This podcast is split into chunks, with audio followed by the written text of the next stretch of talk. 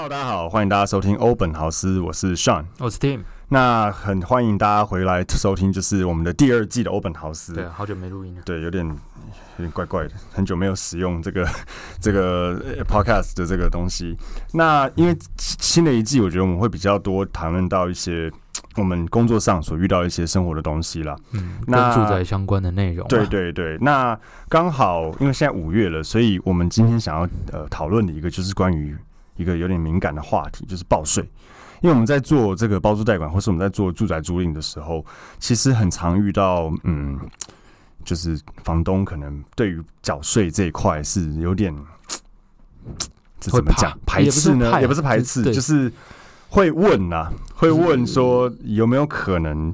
就理论上，呃，出租房子缴税是人民之义务，天经地义，但是对，但是台湾的风土民情习惯，九成五以上的屋主都还是呃习惯性的不报税，对。对，那嗯，当然，因为现现以现行的租赁的习惯来讲，其实大家有一些房客会觉得说，哦，OK 啦，反正大家都这样嘛，你不我不报你不报，那大家就说好说就好。那当然，因为也有些房东他们会觉得说，没关系，要出租就是应该要报税啊，我有收租金我就要报。那相对的也，但是也有一些房客当然也会很不谅解，说为什么房东呃。有收我的租金，为什么不能报？不能给我报？对，不能给我报税这样子。所以今天我我我想说，也可能 大家可以探探讨一下，就是到底房东为什么不想报税，或甚至我觉得有一些房东可能自己都没有很搞得清楚，说到底报税对他自己影响在哪里，差多少？对，有些可能听到要报税就觉得啊，不要不要不要，因为听说什么怎么样怎么样，但他他自己可能也不知道说到底会怎样。嗯，对，所以我们今天可能来先讨论一下，就是。呃，可能很多如果有很多房东有在听的话，可能自己有房子或是家里有房子在出租，然后呃，最近可能有遇到，因为现在政府在推行所谓的什么租赁补贴，就是房客可以嗯可以申请租赁补贴等等的，或是也在推行说哦，房客应该要去报税，然后可能有一些房东开始有点紧张。嗯、那到底房客报税对房东有哪些影响？哈？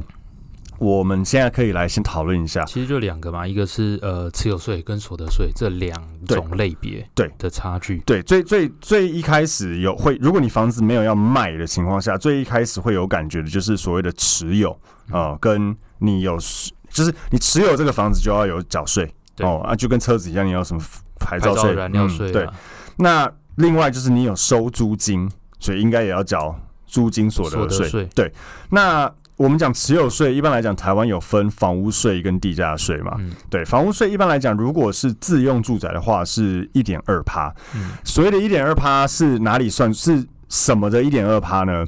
大家如果手上有那个房屋税单，可以看一下哈。房屋税单上面会有个东西叫做房屋的评定限值，就政府对于你房子价值的一个认定。嗯，但它不是市场行情哦，哦，绝对不是市场行情。像我现在手边有一个呃，我们。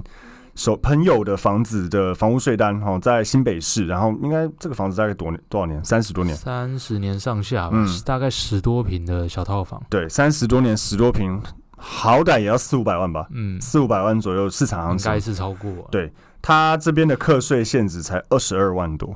嗯嗯，就是政府认定这个呃新北市的小套房，它的。公告评定现值大概二十二万，对，所以像我家，我家八年嘛，也在新也在新北市，我好像上次看五十几万吗？有点忘记了，这么少？嗯，蛮低的，五六十万而已的评定限值，对，对，所以它这个完全是它不是呃买卖价。那房屋评定限值这个每年都会逐年递减，就你新房子的时候它是最贵的，每一年每一年它越来越低，越来越低。因为对政府来说，房子是会慢慢折旧，对，它会折旧，所以你每一年的房屋税照理来讲会越缴越少，越缴越少。那十万块以内的评定限值是不用缴房屋税，嗯。就是你房子已经旧到，通常可能四十几年的那种老公寓，房子已经旧到政府认定你的房屋评定限值是不到十万，嗯，那个是不用缴房屋税哈。那房屋税一般来讲，如果是自自用住宅的话，是一点二趴，对，一点二趴，就是我们刚才讲的房屋评定限值，假设是五十万，那就是五十万的一点二趴是你要缴的房屋税，对，其实没多少了，大概可能几千块，几千块，几千块，几千块，对。那如果你是非自用，就是你如果出租给人家当住宅的话，会变多，会变一点五。其实没有差很多，差零点三趴。对，但是还会去看你持有几间。对了，这相对的就又更复杂一点。但主要差距可能就是零点多趴到一点多趴。对。可能差个，一般我都会跟客户说，可能差个零点五到一倍了。对啊，对，看你，因为我不知，我可能不清楚你到底持有几间房子，所以我不好意思去断定。但基本上可能你就抓个一倍或一倍以内，对，大概就是你增加的这个房屋税的持有税。对，但更重的其实是地价税。嗯。对，地价税会真的多比较多。地价税一般来讲，呃。地价所谓的地价税就是你持有，因为台湾的房房子其实是有房子跟土地。对，你如果有买房子的人都知道，你会有一张建物权状跟一张土地权状。对对，土地权状就是你你假设你这一块土地上面有一百户，对，那大家基本上就是照他们的你的平数大小的比例去分，大概百分之一啦。对，百分之一或者是百分之一点多。对对对，不一定，所以。嗯，通常我们讲就是，如果你是那种公寓，或是甚至透天，透天你如果那一块地就是你那一户，对，整块地都是你的。那那如果说，譬如说公寓，公寓可能有，譬如说五层楼高的公寓，好了，一层两户，那这样十户。对，那这样基本上就是那整块地十分之一，假设一百平，你家就持有十平的土地。没错，所以通常我们会跟一些屋主讲，你说像地价税到底贵不贵？其实也很关键在于说你的房子，当然地段在哪里，地段在哪差超差超多，因为不同的地段的地价不一样。那重点是你的土地持分有多大？那像我有帮客人算过。它是那种东区一层一户的公寓，我们土地持分十几平，那就很多。但是像也有那种东区或者是大安区这边，呃，电电梯大楼，然后它那边可能一百多户、两百多户那种，虽然也是在名贵的地段，可是它因为户数多，所以它除下来，我记得土地平它的持分可能才两三平，就差很多。那地价的部分，它是一个土地公告限制。对，其实大家都查得到。嗯，政府每年呃几月几号？一月一号会调一次。一月一号，一月一号调一次。对，它会对于全国各地的土地去呃调整它的公告限制。对，地价税的话，一般来讲，如果你是呃自用住宅的话，它是千分之二。嗯，好，千分之二，那是千分之二。对对对，就是他会看一样看你的这个公告地价的总额多少，嗯，这个数字的千分之二。那如果你是出租的话，它会变比较贵，因为非自用就应该说所谓的一般税率了。一般大家有个观念，就是自用叫做优惠税率，嗯，一般税率就是正常。正常税率。对。对对，正常的呃所谓的地价税的话是千分之十，对，千分之十，所以会变五倍。这个会比较有感。我们那时候有算过一个客人的透天，我记得他自用的地价税是两万三千多，嗯，但是他透天他土地很大，而且在在新义区这边，所以他如果是出租的话，他是变十几万。等于价差就七八万块，对，他会就是五倍嘛，两万三千多的五倍，他十几万，对，这个这个对屋主来讲确实会比较有感啦。就是说他今天出租给你，他的持有税可能房屋税没有差很多，可是地价税在持有上面会多很多，嗯，对，这个是第一个有感觉的东西。然后第二个就是呃，我刚刚有讲到嘛，持有税一个就是所得税，嗯嗯，所得税的算法是嗯是这样哈，其实。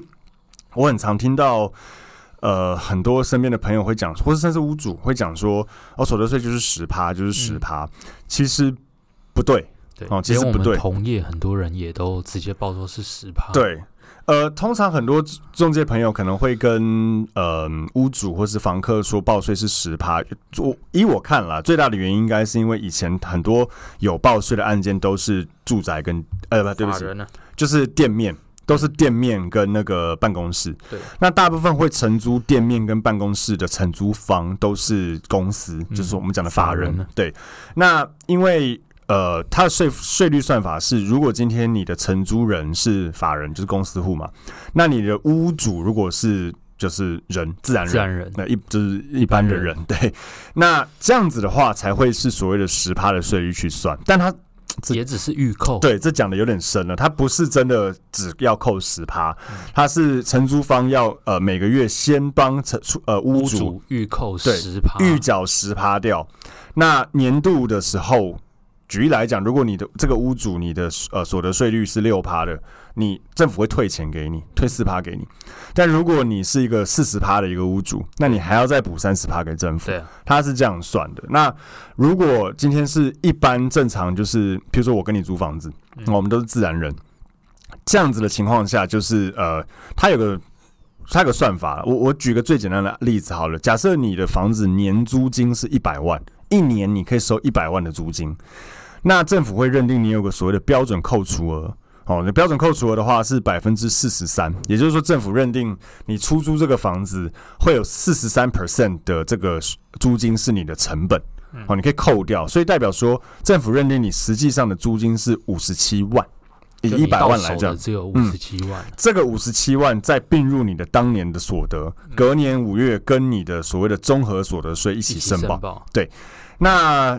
到底税率会是多少呢？就要看你的个人所得是多少了。对，对，因为呃，有可能会因为你有这个租金收入让你跳趴，对、啊，是很有可能的。跳级距，对，跳级距。然后有一些屋主，他如果已经是四十趴的，就四十几趴的这个所得集聚的人的话，啊、他其实。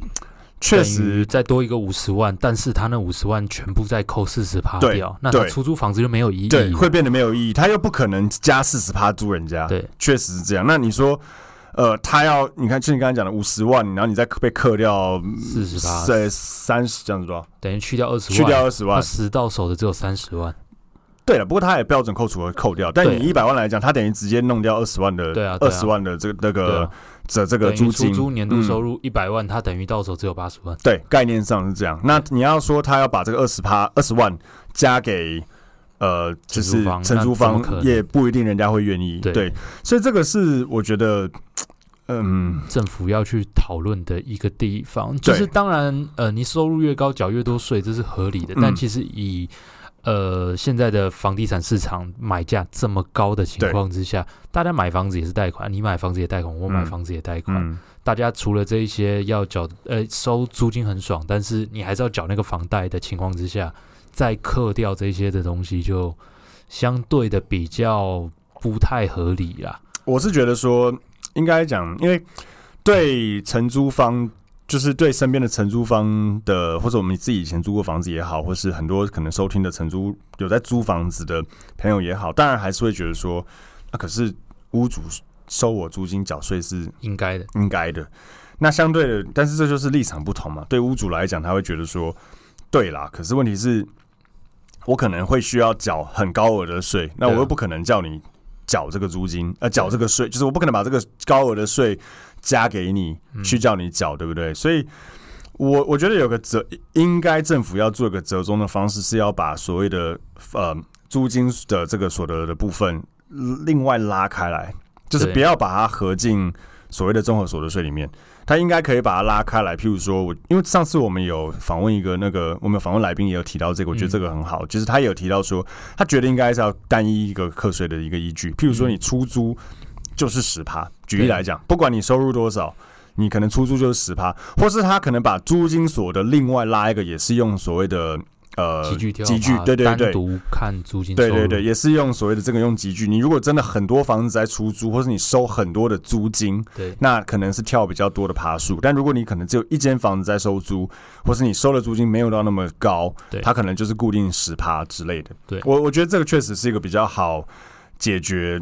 就是房客、房东之间对于这个报税与否的一个不同的立场跟认知的一个好方法了。对，如果政府有在听的话，建议 可以可以考虑看看了，可以看有没有人可以推行这件事情，因为我觉得这个是个好方法了，才会相对的健全这个租金租屋市场啊。对，因为上次那个来宾也有讲，他说他觉得要这样做，因为现在你收不到就是零。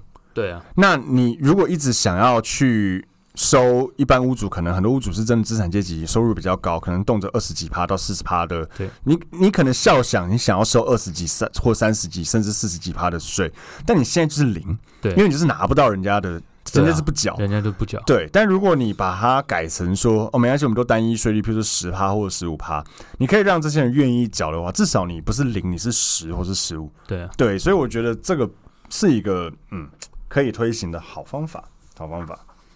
OK，那最后我们来广告一下好了啦，嗯、因为其实呃，我们从事的包租代管业，政府对于这一块，就是屋主如果把房子委托给我们，是有相对一些税费的减免啊。对对，这个也是政府算是嗯开放，就是希望更多的屋主可以把房子拿出来做包租代管，或是租给有需要的人。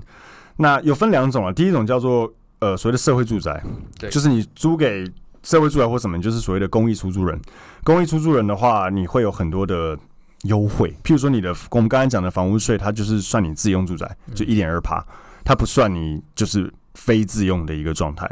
然后再来就是，如果社会住你如果是以社会住宅的方式去出租的话，你每一个月会有一万块的租金所得的免税额哦，很多哦。对，等于等于说，如果你房子租两万，你实际上只要报一万。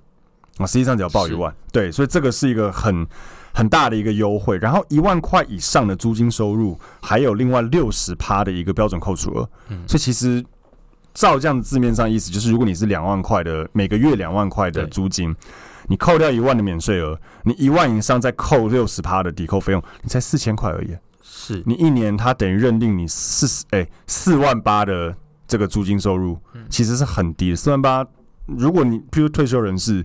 假设你也没有什么其他的收入情况下，这个绝对是不用缴税的。但回过头来，必须还是说这个，嗯，嗯是设立设立的条件是好的，但是以台北市区的案件来说，要符合这样子是有难度的啦。呃、欸，还好啦，就是应该是说要先符合所谓的社会住宅啦，宅啊、嗯，要先符合所谓的社会住宅。啊、另外，另外包一般包租代管就是非社会住宅的部分，它的算法则是如果你呃。我们这边有数据嘛？就是如果说六千块以内，它是讲每个房子六千元以内的租金是免税，六千到两万，它的标准扣除额从四十三趴提高到五十，对，多十趴。两万块以上就一样是四十三趴。那你刚刚讲这个台北市就有面临这个问题，因为台北市的房子几乎啦都会在两万块以上，嗯，所以它其实。呃，会有点感觉。譬如说，如果你是个三万块的房子的三万块的租金的房子，你三万块它会拆开来，就是三万块里面六千块是不用缴税，六千到两万这个中间这个一万优惠十趴，对，一万四千元这个会优惠十趴。那两万块以上的部分就是只优惠一样的百分之四十三，好一点点啦，好一点点。对，所以当然很鼓励，就是如果呃有有在收听的房呃房东朋友，那有房子其实有需要的话，可以给我们做。包租代管或是代租代管，我们可以帮你做很好的处理，然后相对你在税收的部分也是会有一些减免啦。嗯，对。那如果大家都没有什么问题的话，哦，今天我们的录影就到这边。对啊，这集就到这边，接下来还会讨论更多房地产相关的问题，希望大家能多多收听。好，谢谢，拜拜。拜。